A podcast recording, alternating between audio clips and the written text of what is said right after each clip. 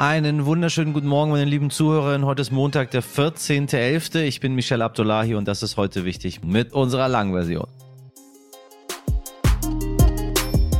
Stellen Sie sich vor, es ist WM und keiner geht hin. Ja, gut, ganz so wird es vermutlich nicht laufen, wenn die Fußball-Weltmeisterschaft am kommenden Sonntag in Katar eröffnet wird. Aber scheinbar hat mehr als die Hälfte der Deutschen laut AAD Deutschland Trend nicht vor, sich die Spiele anzusehen. Korruptionsvorwürfe bei der Vergabe der WM, miserable Arbeitsbedingungen für Menschen, die am Bau der katarischen Sportstätten beteiligt waren und die katastrophale Menschenrechtslage. Es gebe genug Gründe für einen Boykott dieser Fußball-WM. Nur dafür ist es jetzt ein bisschen zu spät, sagt unser heutiger Gast René Wildangel. Er hat gemeinsam mit dem Politologen Jan Busse ein Buch geschrieben, das die Verflechtungen von Fußball und Politik im Nahen Osten genauer beleuchtet. Meine heute wichtig Kollegin Laura Chapo spricht gleich mit ihm über die WM in Katar, aber auch darüber, was für eine mobilisierende Kraft der Fußball entfalten kann. Und in diesem Kontext schauen wir auch nochmal auf die aktuelle Lage im Iran. Davor habe ich aber noch ein paar Fragen an Sie, meine lieben Zuhörerinnen. Wir wollen uns in Kürze mit dem Thema Long-Covid auseinandersetzen und dazu würde uns brennend interessieren, welche Erfahrungen Sie damit gemacht haben, wie lange Sie davon betroffen waren oder was Ihnen geholfen hat. Wenn Sie mögen, schreiben Sie uns gerne Ihre Erfahrungen an heute wichtig stern.de. Los geht's und jetzt sind Sie gleich alle wach an Pfiff. Und wie immer an dieser Stelle das Wichtigste, was Sie vom Wochenende wissen sollten. Was wichtig war.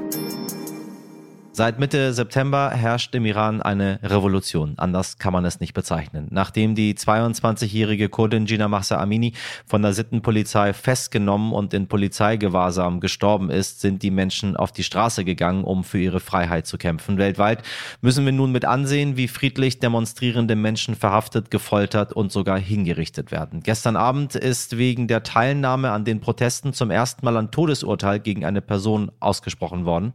Bundeskanzler Olaf Scholz Scholz hat, wie ich finde, lange, lange, lange, lange genug dazu geschwiegen. Jetzt hat er sich endlich geäußert und positioniert sich ungewöhnlich hart gegen die iranische Regierung. Ich glaube, das hat mit dem maximalen öffentlichen Druck auf den Bundeskanzler zu tun, der ihn aus seinem Schlaf geweckt hat. Immerhin. So, das ist auch angekommen. Der iranische Außenamtssprecher Nasser Kanani hat sich schon gemeldet und der Bundesregierung empfohlen, zurück zur Besonnenheit zu finden. Die Aussage des Bundeskanzlers sei provokativ, einmischend und undiplomatisch und er warnt vor langfristigen Schäden der historischen Beziehung zwischen dem Iran und Deutschland. Wollen wir mal hoffen, dass es gar nicht zu so langfristigen Schäden zwischen der Islamischen Republik und Deutschland kommt, denn äh, wir hoffen alle, dass die Islamische Republik bald Geschichte sein wird und dann kann sich Herr Nasser Kanoni den Schrott, den er von sich gegeben hat, auch, ja, Sie wissen schon. Also keine Besonnenheit der Bundeskanzler, wenn ein Regime Kinder, Frauen, Männer, Unschuldige, was auch immer hinrichtet, dann brauchen wir keine Besonnenheit. Ganz im Gegenteil. Seien Sie noch provokativer, seien Sie noch einmischender und seien Sie bitte noch undiplomatischer, denn die auf der anderen Seite sind's sowieso. Liebe Hörerinnen, letzte Woche um diese Zeit waren wir kurz vor den Midterms in Amerika und jetzt erst kann ich Ihnen ein sicheres Ergebnis präsentieren. Die Demokratinnen haben eine knappe Mehrheit im Senat erreicht. Im Bundesstaat Nevada hat sich Senatorin Catherine Cortez Masto gegen die RepublikanerInnen durchgesetzt. Damit kommen die Demokratinnen auf 50 der insgesamt 100 Sitze in der Kongresskammer. Das reicht, denn in einer Pattsituation gibt die demokratische Vizepräsidentin Kamala Harris als Senatspräsidentin mit ihrer Stimme den Ausschlag. Allerdings sind immer noch nicht alle Sitze vergeben. Am 6. Dezember gibt es noch eine Stichwahl in Georgia und auch wer künftig im Repräsentantenhaus die Mehrheit haben wird, ist weiterhin offen. Ja, ja, ja, ja, ja, das dauert, bis alle Ergebnisse feststehen. Haben Sie auf jeden Fall genug Zeit, sich noch einmal in unserer Folge 400 und 398 ausführlich über die Midterms zu informieren. Am Sonntagnachmittag ist es in Istanbul in der bekannten Fußgängerzone Istiklal zu einer Explosion gekommen. Die Details waren gestern Abend noch unklar, aber der türkische Präsident Erdogan sprach von einem hinterhältigen Anschlag. Seinen Angaben zufolge sollen mindestens sechs Menschen getötet und über 50 verletzt worden sein. Um Panik und Angst in der Bevölkerung zu vermeiden, hat die türkische Rundfunkbehörde eine Nachrichtensperre erhoben. Was wichtig wird. Heute wird es eine Sondersitzung des Bundesrates zur Gaspreisbremse geben. Dort soll die Länderkammer über den ersten Schritt der Entlastungsmaßnahmen beraten, nämlich die Einmalzahlung für Gaskunden im Dezember. Für Dienstag hat Donald Trump eine sehr große Mitteilung angekündigt. Ja, was wird das wohl sein? Ja, ich kann mich kaum auf meinem Stuhl halten von Neugier. Also, mit ziemlicher Sicherheit wird es bei dem Statement um seine schon erwartete Präsidentschaftsbewerbung für 2024 gehen. Ob ihn die knappe Niederlage seiner Partei im Senat bei den Midterms von einer Kandidatur abhält, bleibt abzuwarten. Ich glaube ja eher nicht. Der amtierende US-Präsident Joe Biden hat übrigens auch noch nicht offiziell erklärt, ob er in zwei Jahren erneut antreten möchte. Es bleibt spannend. Außerdem startet am Dienstag das G20-Gipfeltreffen in Bali. Dort werden sich Staatschefs aus den stärksten Industrienationen und aufstrebenden Volkswirtschaften treffen und sich beraten. Bundeskanzler Olaf Scholz wird dabei unter anderem auf US-Präsident Joe Biden und den chinesischen Staatschef Xi Jinping treffen. Am Mittwoch wird dann eine Abschlusserklärung vorgelesen. Man macht sich geradezu lächerlich, wenn man behauptet, dass Sport nicht politisch ist, sagt unser heutiger Gast, der Historiker René Wildange. Dass die WM in Katar hochpolitisch ist, können wir gerade jeden Tag erleben, denn selten war ein großes Sportereignis so umstritten wie dieses. Die WM der Schande wird sie genannt. Dass sie überhaupt in Katar stattfindet, dürfte mit sehr viel Schmiergeldern zustande gekommen sein. Die luxuriösen Sportstätten sind von GastarbeiterInnen gebaut worden, die zum Teil wie Sklaven gehalten wurden. Und nach Schätzung Verletzungen zu Tausenden beim Bau der Stadien ums Leben kamen. Und nicht zuletzt ist die Menschenrechtslage vor Ort katastrophal. Und wie katastrophal hat WM-Botschafter Khalid Salman vor wenigen Tagen in einer ZDF-Dokumentation klargemacht, als er erklärte, Frauen seien wie Süßigkeiten und man lebe lieber die verpackten oder Homosexualität sei einfach nur ein geistiger Schaden. Mhm. Die Welt zu Gast bei Freunden.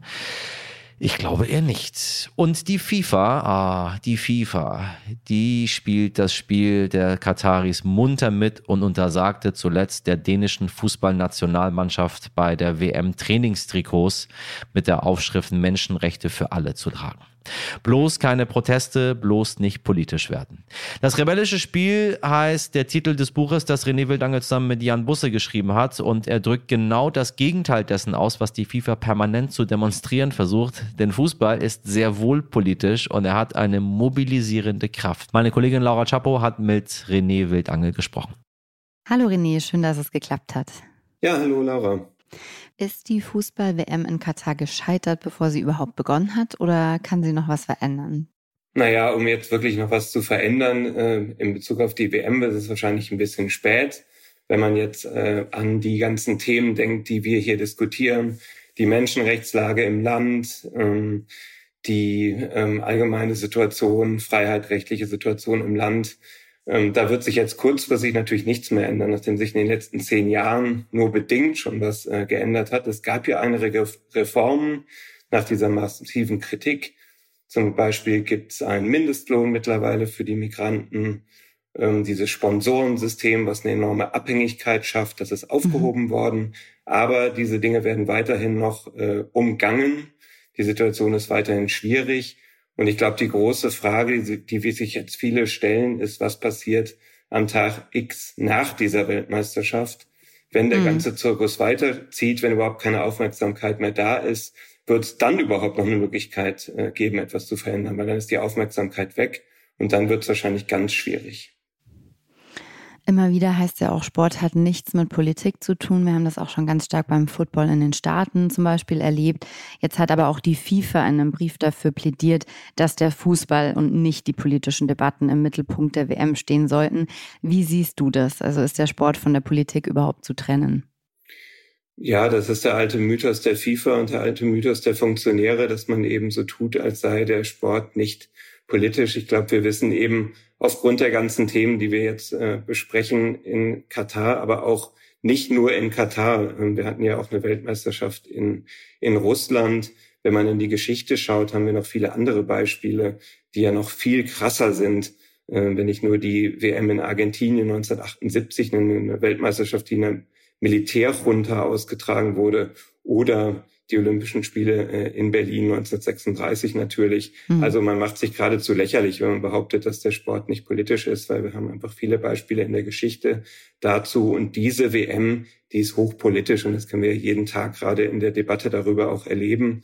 Und das war auch mhm. ein bisschen der Hintergrund für unser Buch, was wir gemacht haben, ähm, dass wir eben zeigen wollten, der Fußball ist sehr politisch, das ist hochproblematisch in Bezug auf Katar. Es gibt aber auch positive politische Kräfte des Fußballs. Und da mhm. haben wir eben auch in andere Länder geguckt, wie zum Beispiel äh, Ägypten, wo Fußballfans durchaus eine gewisse Rolle gespielt haben beim Sturz von Mubarak, dem Diktator 2010, 2011, mhm.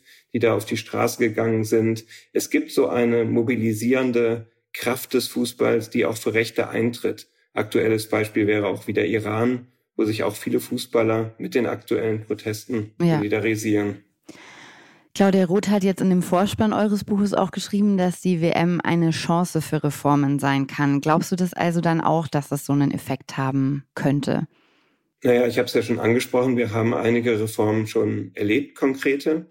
Mhm. Ähm, zum Beispiel was die Arbeitsrechte der Migranten angeht. Das, das ist so. Nur werden die Reformen vor Ort eben nicht immer umgesetzt, sondern sie werden weiterhin umgangen. Und das ist mhm. natürlich jetzt die große Frage, äh, einmal in Bezug auf Katar, wie geht man damit um? Was ist der beste Weg? Da steht ja auch die Frage nach einem Boykott im Raum.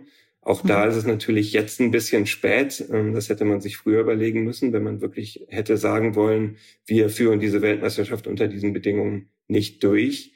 Äh, und dann nach vorne gerichtet die große Frage, wie kann man denn in Zukunft verhindern, dass Großveranstaltungen dieser Art in Länder gegeben werden, die eben so hochproblematisch sind. Wir haben für 2030 schon Kandidaten, die sich beworben haben oder bewerben wollen. Mhm. Eine Bewerbung ist unter anderem von Saudi-Arabien hier ja. ähm, mitgestaltet, die auf dem Tisch liegt. Und das ist die große Frage nach vorne. Wie kann man eigentlich Standards schaffen, dass, äh, dass wir das in Zukunft vermeiden können, äh, dass solche Großveranstaltungen in solche hochproblematischen Länder gegeben werden und wir dann sozusagen relativ hilflos diskutieren, wie können wir denn noch Reformen hier ähm, durchführen, wo die Situation aber schon sehr, sehr schwierig ist. Wir wissen ja auch, dass Katar und Saudi-Arabien politisch in Konkurrenz stehen, auch was die Vergabe von Sportereignissen angeht. Die Menschenrechtssituation in Saudi-Arabien ist jetzt nicht wirklich besser, im Gegenteil. Ähm, euer Buch war da schon raus zu dem Zeitpunkt, aber ähm, inzwischen wissen wir auch, dass die asiatischen Winterspiele 2029 in Saudi-Arabien stattfinden sollen, in der Wüste. Die Fußball-WM 2030 wollen sie auch. Ähm, das ist aus vielerlei Hinsicht wirklich bizarr. Ist es zu verhindern, dass der Sport da immer wieder auf diesen Abwägen wandelt? Ja, also diese Entscheidung ist in der Tat äh, bizarr, dass die asiatischen Winterspiele 2029 in Saudi-Arabien stattfinden. Ähm, wir haben jetzt eine sehr kritische Diskussion mit Blick auf Katar. Wenn man sich die Menschenrechtslage in Saudi-Arabien anschaut, dann kann man unterstreichen, dass die nochmal deutlich schwieriger ist als, als in Katar. Da haben wir politische Gefangene, da reden wir über Folter. Äh, wir haben den schrecklichen Mord an Jamal Khashoggi gehabt, einen saudischen ähm, Journalisten, der in Istanbul ermordet wurde, äh, mutmaßlich von der saudischen Regierung. Also das ist wirklich äh, nochmal ein ganz anderes Level auch, mhm. würde ich sagen, als in Katar. Und das ist eben die große Frage jetzt und äh, wo sich eigentlich alle einig sind, wir brauchen Standards. Nur ist eben auch die große Frage, wie soll das passieren? Wenn, wenn man sich die FIFA anguckt, das ist ein äh, Laden, sag ich mal, der nicht sonderlich bekannt ist für seine Reformfähigkeit und der derzeitige FIFA-Präsident Gianni Infantino ähm, geht ja auch dieser Tage noch durch die Welt und sagt, das wird die tollste Weltmeisterschaft aller Zeiten. Er behauptet, es sind drei Migranten gestorben äh, in der gesamten Zeit. Also da ist schon eine gewisse Blindheit äh, in der Diskussion. Und da sind dann eben andere Institutionen ähm, und, und Politikerinnen und Politiker gefordert, um diese Debatte weiterzutreiben, dass wir wirklich Standards setzen. Mhm ähm, verbindliche Standards für die Vergabe von Weltmeisterschaften, für Olympischen Spielen. Ich glaube, die Debatte ist da, der Wille ist auch da, aber der Wille, Wille bei den Funktionären selbst, bei den Sportinstitutionen nicht. Denn da sind ja auch massive Interessen mit diesen Großveranstaltungen ähm, verbunden. Ganz konkret extrem hohe Geldsummen, die hier fließen.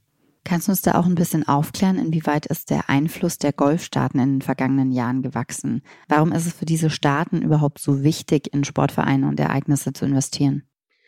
Naja, die Golfstaaten sind äh, größtenteils sehr reiche Staaten, die sich überlegt haben, wie können sie mit den Ressourcen, die sie haben, einen möglichst großen Effekt erzielen. Und im Falle von Katar ist es eben recht offensichtlich, dass man unter anderem den Sport schon recht früh entdeckt hat, um für sich zu werben.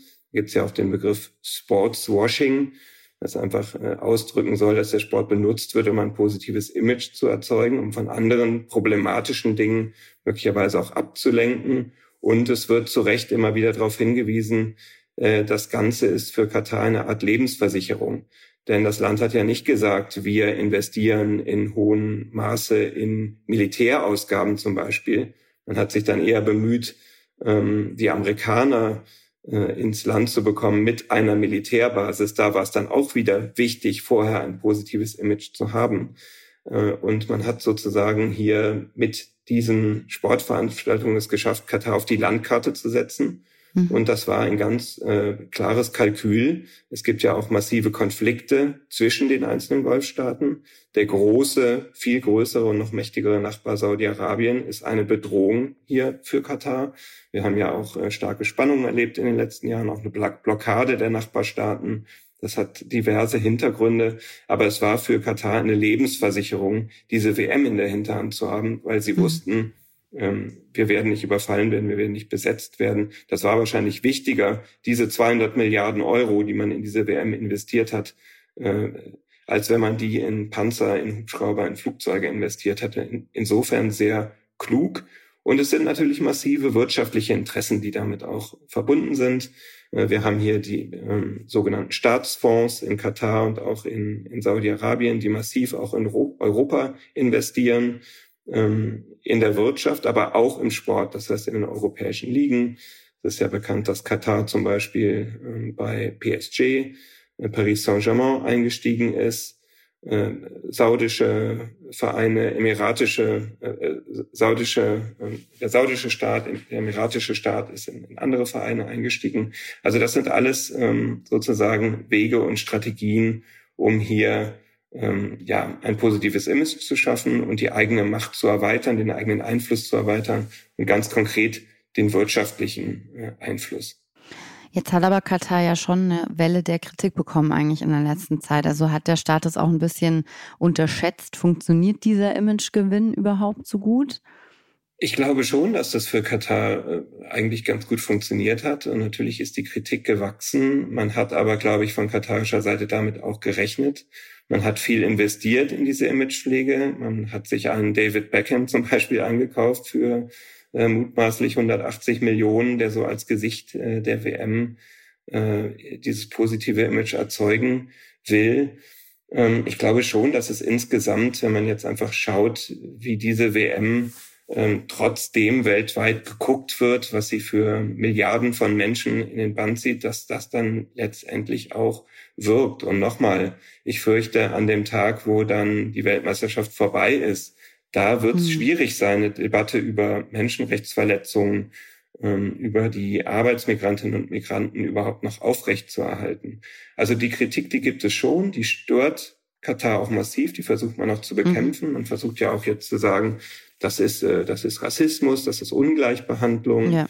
Ähm, aber es gibt einfach ganz konkrete Themen und diese Menschenrechtsverletzungen, die wir zu Recht diskutieren, die wir zu, zu Recht äh, auch kritisieren. Und äh, trotzdem, ja, unter dem Strich hat sich diese Investition, wenn man es mal so äh, nüchtern sagen möchte, für Katar wahrscheinlich durchaus gelohnt. Mhm.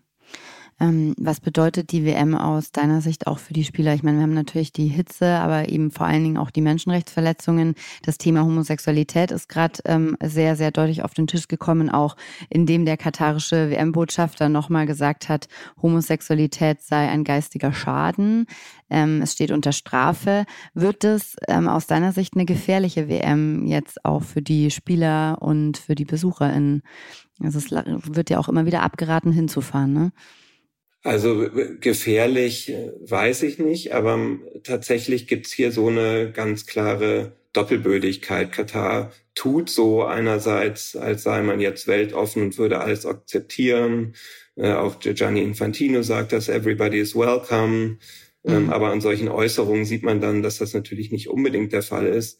Und wir haben auch in der Vergangenheit schon Situationen erlebt, wo dann Regenbogenfahnen ähm, konfisziert wurden.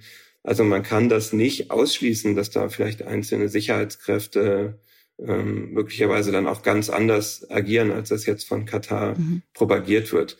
Ob es jetzt wirklich gefährlich ist, das glaube ich nicht. Das kann sich Katar auch nicht leisten, jetzt Leute ins Gefängnis zu setzen oder Schlimmeres. Das wird, mhm. glaube ich, nicht äh, passieren.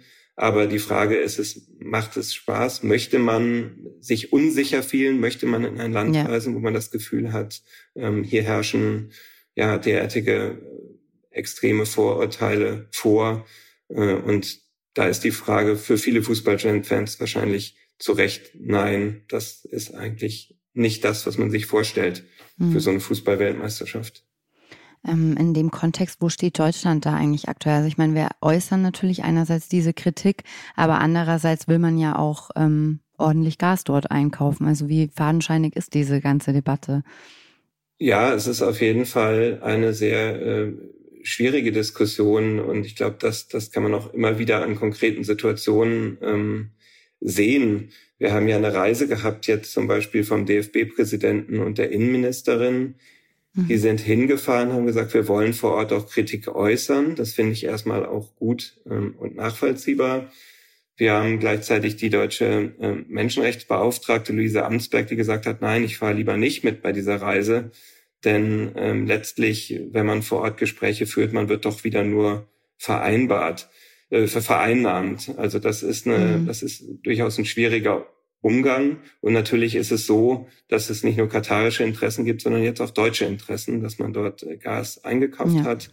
Ähm, dass es ja auch eine Verflechtung gibt aufgrund der katarischen Investitionen. Kann man auch beim FC Bayern ganz gut äh, ablesen der ja Qatar Airways auf dem Trikot hat, der ähm, hohe Summen bekommt aus Katar. Da haben wir dann einen Herrn Höhnes und Herrn Rummenigge, die sich auch äh, damit hervortun, vor zu starker Kritik an Katar zu warnen, etc. Also das sind, das sind sehr viele verschiedene Ebenen. Andererseits haben wir ja auch Menschenrechtsorganisationen, wir haben eine Zivilgesellschaft, die hier sehr ja, aufrecht versucht, diese Kritik zu äußern. Und wir haben auch bei den Spielern äh, und Spieler, Spielerinnen äh, in Deutschland durchaus da unterschiedliche Ansätze und auch da gibt's ja ähm, jetzt den Willen, soweit es überhaupt möglich ist, noch Kritik zu äußern oder Flagge zu zeigen. Aber es ist sicher sehr schwierig. Wie gesagt, ich glaube, für eine Boykottdiskussion ist es jetzt ein bisschen zu spät. Mhm. Es ist klar, dass die deutsche Nationalmannschaft jetzt dahin fährt. Und ich glaube, da die Weltmeisterschaft ähm, jetzt eben stattfindet, ist es wichtig, sich zu überlegen, was kann man noch an Kritik äußern, was kann man noch tun. Und dann wieder dieser Punkt, was kann man denn tun, wenn die Weltmeisterschaft vorbei ist? Weil ja. das wird sehr wichtig sein, dass man dann weiterhin drängt auf Verbesserungen und Reformen im Land. Ähm, allerdings haben ja jetzt trotzdem auch viele Kneipen zumindest ähm, Boykotte angekündigt in Deutschland. Ähm, was glaubst du, erwartet uns dann eine WM, die in der Bedeutungslosigkeit dann doch wieder verschwindet währenddessen oder schauen die Leute am Ende dann trotzdem? Ja, Bedeutungslosigkeit glaube ich nicht. Dafür ist so eine WM einfach zu groß. Aber ich glaube schon, und das merke ich auch bei mir selber, die Begeisterung, die man jetzt als Fußballfan sonst hatte im Sommer bei einer schönen WM, die ist mit Sicherheit nicht da. Und ich glaube ja. schon, dass sich das auch niederschlagen wird äh, bei den Einschaltquoten. Ähm, es wird äh, diese Begeisterung, die es sonst gibt, nicht so geben. Und ich finde diese ganze Boykottdiskussion auf der Ebene, Kneipen etc. eigentlich auch eine gute Diskussion. Und da gibt es ja sehr kreative Ansätze, dass zum Beispiel Kneipen sagen, wir zeigen nicht die Spiele, wir zeigen Spiele aus der Vergangenheit oder wir machen Kneipenquiz oder irgendetwas anderes. Und ich glaube, dass äh, da kann man ganz kreativ auch ähm, damit umgehen, andere Formen jetzt schaffen, Alternativen zu dieser WM, weil ich glaube, so richtig Lust äh, auf die Spiele haben viele Fußballfans aktuell nicht. Ja, zum Ende würde ich auch gerne noch mal kurz von Katar woanders hinschauen, und zwar in den Iran. Ähm, wir haben es vorher schon ein bisschen angedeutet. In einem Teil eures Buchs geht es auch um den mutigen Kampf der Frauen für die Teilhabe am Fußball. Ähm, kannst du uns da ein bisschen mit hinnehmen, auch im Hinblick auf die aktuelle Lage im Iran? Welche Rolle spielt der Fußball in Ländern wie diesen, wenn es um Gleichberechtigung geht? Genau, also der Fußball und der Kampf dieser Frauen ist ja eigentlich nur ein Symbol für den äh, ja viel wichtigeren Kampf, den wir jetzt aktuell äh, erleben, nämlich den generell um Gleichberechtigung, um überhaupt ein normales Leben äh, führen zu können im Iran. Aber wir haben eben seit vielen Jahren eine Bewegung gehabt im Iran von ähm, weiblichen Fans, die nicht ins Stadion durften, und die dafür gekämpft haben, dass sie eben zu iranischen Ligaspielen oder auch Spielen der Nationalmannschaft ins Stadion dürfen. Ähm, das ist auch wieder so ein gutes Beispiel für Sport und Politik, denn die FIFA hat natürlich in ihren Statuten eigentlich einen Antidiskriminierungsansatz drin. Das heißt, das ist völlig inakzeptabel, dass einem, in einem Land Frauen nicht ins Stadion dürfen. Mhm. Trotzdem war die Kritik der FIFA äh, nie sonderlich stark. Es gab dann einzelne Spiele mal, und das ist auch das Cover von unserem Buch, 2018 das asiatische Champions League Finale. Ähm, das hat dann doch eine gewisse größere Aufmerksamkeit gehabt. Und da hat die FIFA dann gesagt, bitte sehr, ähm, ihr müsst auch ein paar weibliche Fans dort hereinlassen. Aber das war alles nur Makulatur. Das ist ähm, ja ein, ein sehr frustrierender Kampf gewesen, aber sehr mutig geführt. Wir haben ein junges Mädchen, was äh, erwischt wurde, weil es ins Stadion sich geschmuggelt hat und sich als Mann verkleidet hat, was dann dem dann eine Gefängnisstrafe drohte, das sich angezündet hat äh, in Teheran. Also wirklich ähm, dramatische Geschichten. Und ähm, jetzt sind wir natürlich an einem völlig anderen Punkt durch die jüngsten Proteste, in denen es natürlich um viel mehr geht im Nachgang äh, der Ermordung von Mahsa Amini.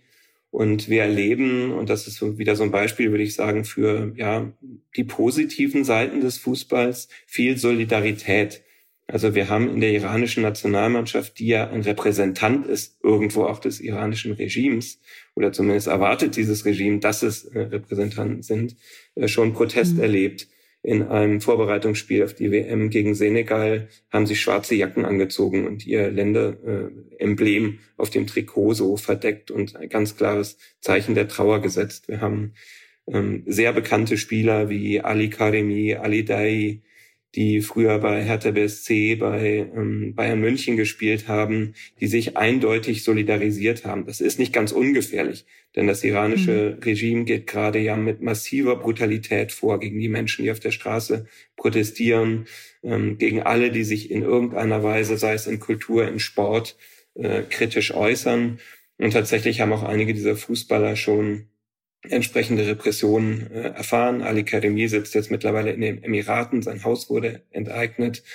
Ähm, aber wir erleben das trotzdem, ähm, dass es diese, diese Solidarität gibt.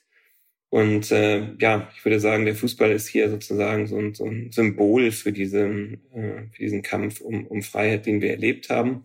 Und wir haben natürlich jetzt auch eine iranische Nationalmannschaft, die zur WM äh, fährt. Mhm. Da gibt es auch Stimmen aus der iranischen Zivilgesellschaft, ähm, die sagen, ähm, die Iraner sollten ausgeschlossen werden. Ähm, mhm. Das ist eigentlich nicht äh, tragfähig, dass äh, sozusagen die ähm, Repräsentanten dieses Regimes überhaupt jetzt hier mitspielen, fordern also einen WM-Boykott. Auch da ja. stellt sich die schwierige Frage, macht das Sinn? Oder ist es nicht besser, wenn diese Spieler, die zum Teil sich schon solidarisiert haben, dorthin fahren und eine Bühne haben, möglicherweise für den Protest? Also auch hier wieder eine ganz schwierige Frage, wie damit umzugehen ist. Sicher ist aber, ähm, auch hier spielt der Sport eine Rolle und gerade die FIFA und gerade internationale Institutionen, Vereine müssen sich an der Solidarität mit den Frauen und mit den Menschen im Iran ähm, beteiligen, müssen sich solidarisieren. Und da gibt es auch Möglichkeiten für den Sport. Vielen Dank für das spannende Gespräch. Danke, René. Danke dir. Danke an René Wildangel und an Laura. Heute nicht ich. Twitter, ja, ich weiß, wir haben in den letzten Wochen in diesem Segment schon sehr oft über die Social Media Plattform und die Absurditäten der ganzen Elon Musk kauft Twitter, obwohl er es sich nicht leisten kann, Geschichte gesprochen. Aber auch jetzt gibt es wieder etwas, was ich Ihnen auf gar keinen Fall vorenthalten möchte. Eli Lilly und Co. ist eines der größten Pharmaunternehmen der Welt. Tja, jetzt hat sich ein anonymer Twitter-User etwas ganz Besonderes ausgedacht und 8 Euro investiert, um einen blauen Haken zu bekommen und sich als das Pharmaunternehmen auszugeben. Der unbekannte Nutzer Nutzer twitterte, wir freuen uns zu verkünden, dass Insulin jetzt kostenlos ist und hat damit ein regelrechtes Chaos auf dem Finanzmarkt ausgelöst. Nach nur ein paar Stunden fiel der Aktienkurs am Freitag um etwa 5%. Da half es auch nichts, dass ähm, ja, der wahre Eli Lilly Account sich entschuldigte und die Verwechslung aufklärte. Der Schaden war angerichtet. Das Pharmaunternehmen hat etwa 30 Milliarden Dollar an Marktwert verloren. Ein Twitter-User fasst es ganz gut zusammen und sagt, Elon hat aus Versehen eines der effektivsten antikapitalistischsten Werkzeuge der Historie entwickelt. Das hat er bestimmt nicht so geplant, als er die blauen Haken kostenpflichtig machte, der liebe Elon. Und da sieht man mal wieder, dass kleine Taten wirklich Großes bewegen können. Das war's schon wieder mit heute wichtig. Wir machen die kleinen Taten gerne groß und bemühen uns, dass wir immer wieder Themen für Sie in den Vordergrund rücken, die sonst vielleicht an Ihnen vorbeigezogen werden. Durch das Wichtige und Unwichtige dieser Welt wühlt sich meine Redaktion jeden Tag für Sie, heute für Sie im Einsatz. Die Wühlmäuse. Mirjam Bittner, Dimitri Blinski, Laura Chapo, Jennifer Heinzel und Carla Wöllner und in der Produktion Wei Quan. Bei Fragen oder Kritik ist heute wichtig jetzt stern.de die Mailadresse Ihres Vertrauens und an dieser Stelle nochmal der Aufruf, was haben Sie für Erfahrungen mit Long-Covid gemacht? Schicken Sie die uns bitte zu. Und ich weiß, äh, ich gehe Ihnen vielleicht schon auf den Keks, aber Sie helfen uns sehr, wenn Sie bei unserer zehnminütigen Umfrage zu heute wichtig mitmachen. So unter podcast-umfrage.de slash news. Den Link finden Sie auch in der Folgenbeschreibung. Bald haben wir es geschafft und dann wird hier ausgewertet. Das glauben Sie gar nicht. Einen schönen Start in die Woche wünsche ich Ihnen. Machen Sie was draus. Ihr Michel Abdullahi.